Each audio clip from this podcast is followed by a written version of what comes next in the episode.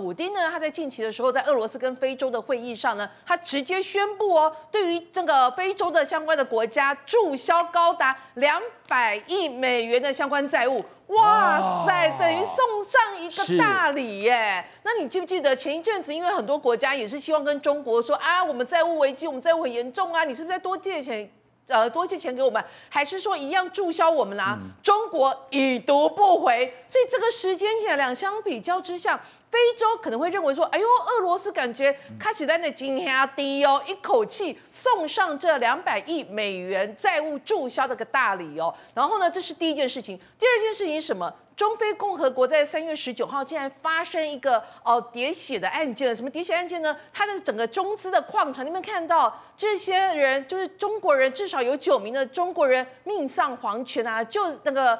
客死异乡，死在这个矿场里面。这个矿场呢是他们中国这个资企业所投资，然后所取得的矿场区。但谁敢做出这样的事情呢？因为中国在中非这个部分也是他们的一个贵客哦，拿着钱来这边投资。怎么谁敢做出这样的事情？结果没有想到，一开始传闻说是当地的叛军呐，啊，当地叛军啊，可能是声援前总统啊，所以对于现任总统呃关系友好的中国企业呢下了这个毒手，就没有想到这个叫做爱国者变革联盟的这个叛军组织跳出来攻，来我们结婚台是俄罗斯的瓦格纳集团下的毒手。那大家心里想说就懵啦，中俄关系不是史上最好，不封顶吗？怎么会到现在竟然是瓦格纳集团出动了武装部队，直接杀到了这个中非共和国的中资矿场区，对于九名的中国人进行相关的屠杀，是为丢下面逮鸡嘞？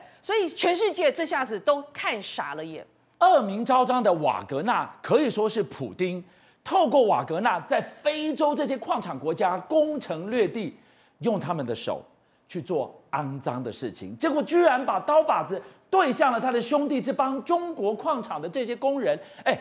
维基百科形容这个是屠杀，哎，一带一路最惨的一次，哎，是，就一带一路，中国一带透过一带一路，其实深耕非洲非常多年哦，就没有想在，哎，竟然会发生这样的事情，那到底是怎么样？原来哦，这个俄俄罗斯的瓦格纳集团哦，在二零一七年的情况之下，就已经透过这个军事协助的方式进驻到中非共和国。一开始是说啊，这个帮这个总统进行一个保安的呃。相关维护啊，再来呢，在二零一八年的时候就开始接手帮他们训练一个相关呃国防军，你可以说是禁卫队啦，就是在为他们的一些政府的高官进行呃人身安全的一个保护。但慢慢慢慢的，哎，瓦格纳集团所深入中非的手越来越广泛，越来越多，开始什么武器的贩卖，开始什么军事的顾问，最后竟然开始展向了一个包括军那个经济上的。掠夺？什么叫经济上的掠夺？举个例子，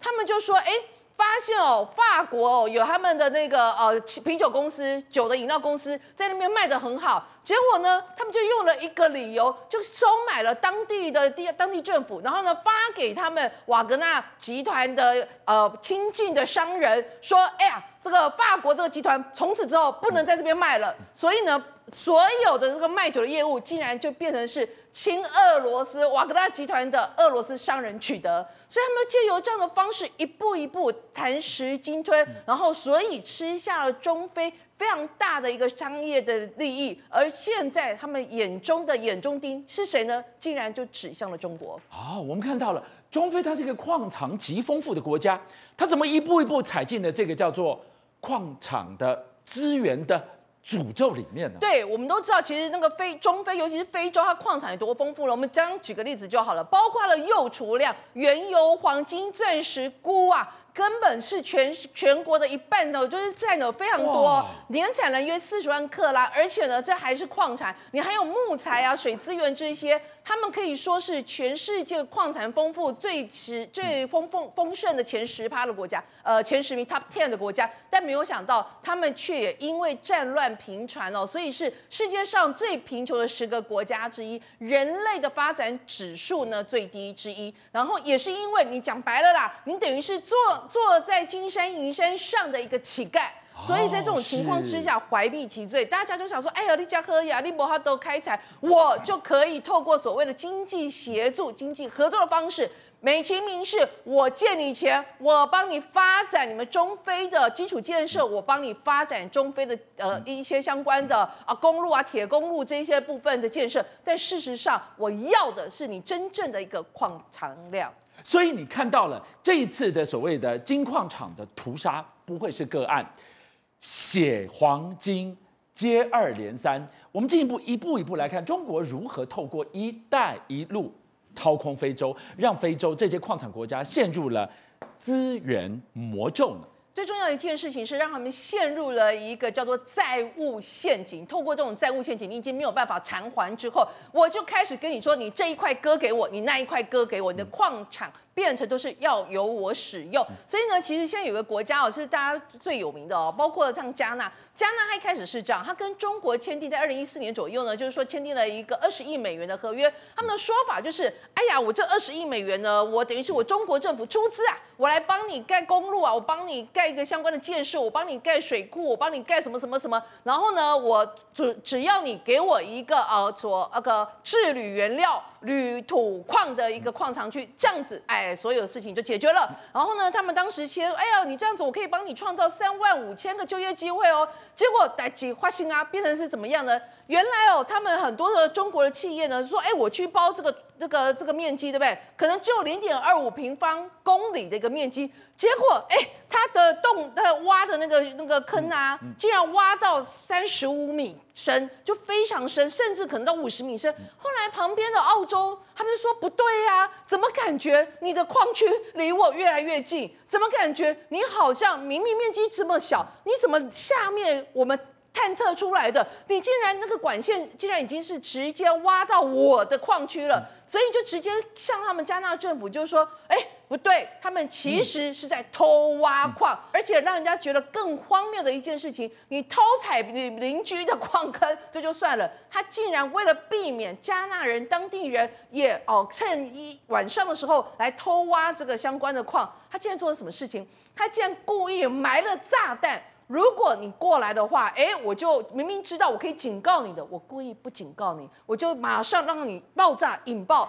炸死十六人。哇，用这个、太残忍了。对，用这个方式杀鸡儆猴，嗯、看你们这些当地人还来敢不敢偷我的矿。所以你知道，这个中国在加纳这边可以说是呃无法无天啊，不仅是亲门踏户去挖隔壁邻居的矿，澳洲的矿区，甚至对当地人也是痛下毒手。这也难怪。为什么非洲现在有很多国家跟中国的关系其实越来越紧张？刚果是另外一个算是蛮大的一个被害人跟苦主。刚果总统他到底看到了什么真相？到现在才大梦初醒。他说用基建来换什么矿场，根本是一个跟魔鬼交易，烂到不能再烂的。合约为什么？对，中国其实就是这样，要不然就是用骗你，要不然就是抢你，要不然就是想尽办法就掠夺你们这个非洲国家相关的经济哦。包括什么？二零零八年，刚果的前总统呢，他就跟中国签下了一个以矿产换基建的世纪协议。那是不是他都来这一招？就说，哎呀，我帮你盖呀，什么什么的，那你只要把矿区给我。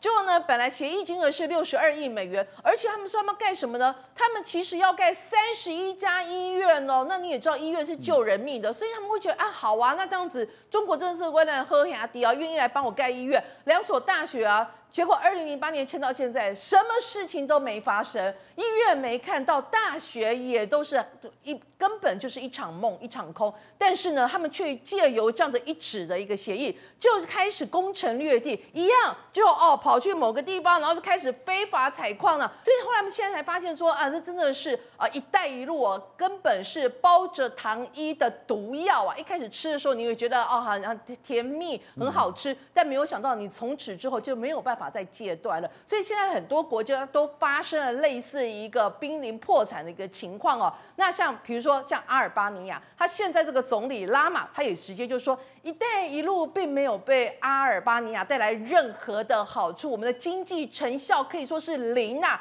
为什么？因为他看他隔壁的邻居国家是谁呢？哦，蒙特内哥罗，我们也可以把它称为是黑山共和国一样，它也是怎么样呢？二零一四年的时候跟中国借款了大概九点四四亿美元哦，说啊，我帮你盖公路啊，哦，那你只要你什么东西让我来个矿区让我挖，本来是二零一九年十一月，也就是五六年之后要完工，就没有想到哦，这个中国路桥公司哦，中国这家企业就说，哎呀，因为 COVID-19 啊，我们没有办法施工啊，怎样，很多理由开始推迟。结果呢，到了去年夏天，也就是二零二二年的夏天才部分通过呃通车，通车部分通车就算，你知道整个预算大爆发，竟然变成怎么样？平均每公里竟然是新台币七亿耶！这个是他们国家已经是很穷困的国家，结果竟然变成每公里造价是高达两百三十呃两千三百八十万美金，相当于台币七亿元。他根本红红金金跟个空哎，就是用黄金七成的公路。也可能没有那么夸张，就是太荒谬了，所以他们就会发现说，原来这种是天价公路，事实上就是把这些非洲或者是比较穷困的国家送上哦黄泉路的一个重要的糖衣毒药。邀请您一起加入五七报新闻会员，跟俊相一起挖真相。